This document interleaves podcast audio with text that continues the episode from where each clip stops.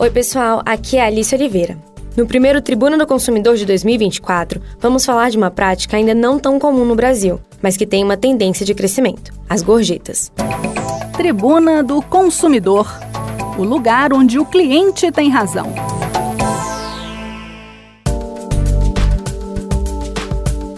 Em outros países, como nos Estados Unidos, a gorjeta é um grande marcador cultural.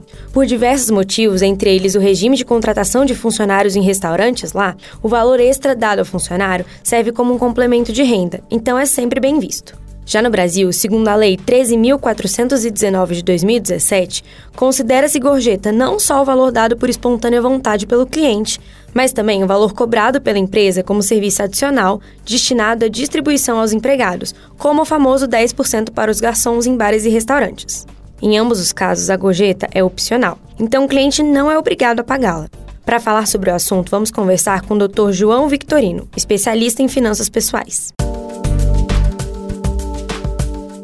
Eu queria saber do senhor se você vê alguma mudança nas atitudes dos consumidores em relação às gorjetas ao longo do tempo, aqui no Brasil especificamente. Excelente pergunta.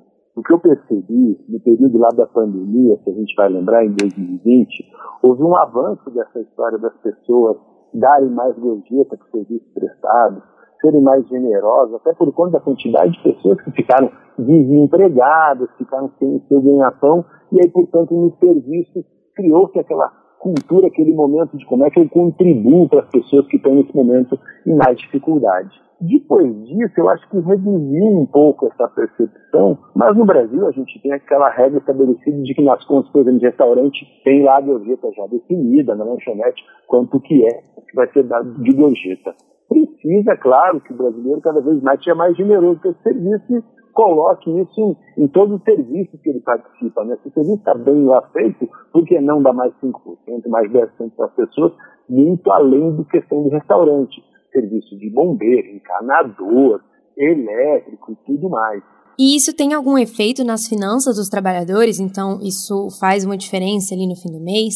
Faz uma diferença bastante grande em quem está trabalhando é, como prestador de serviço por quê? Porque prestador de serviço, né, é, às vezes a gente quer pagar sempre o mais barato, que é sempre o prestador que tenha o menor custo para a gente, que está cobrando menos.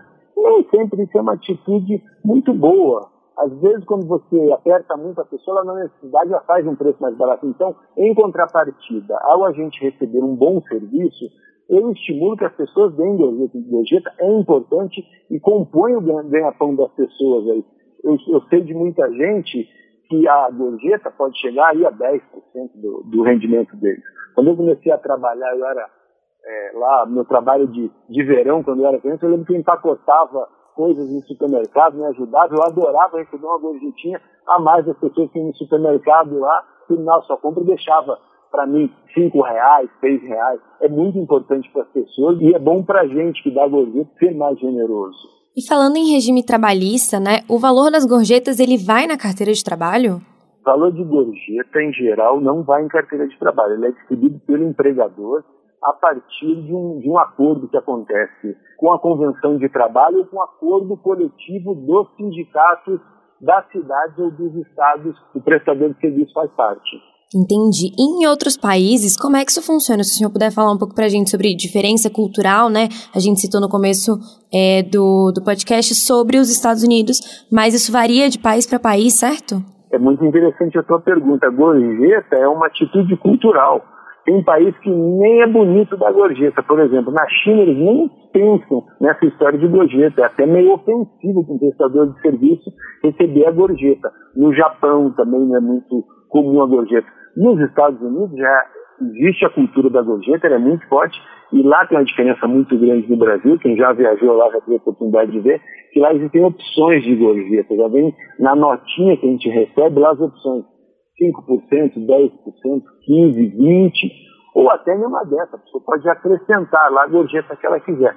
No Brasil é que a gente tem essa história de ser muito mais definido, muito mais firme a gorjeta, né? E aí, lembrando, né, gente, que, por exemplo, no turismo, gorjeta é uma parte importante do rendimento das pessoas que trabalham. Quem arruma os quartos nos hotéis, aquela pessoa que faz transporte para um destino turístico, uma coisa que a gente recomenda bastante, você está no hotel e foi bem atendido pelo pessoal que arrumou o seu quarto, deixa uma gorjeta lá no final, deixa lá um, um, um 10 dólares, 15 dólares, se você estiver nos Estados Unidos. É bacana, reconhece as pessoas e valoriza o trabalho de quem está ali se esforçando para atender você melhor. Certo. E agora, para finalizar, a pergunta mais importante: como saber o valor ideal da gorjeta? Ah, vou falar como é que eu faço, tá, Alice? É assim: 10% para mim é quando a pessoa fez um, um, um serviço, tá beleza, é o que eu esperava, não me, não me surpreendeu, não foi nada além do que eu esperava, tá?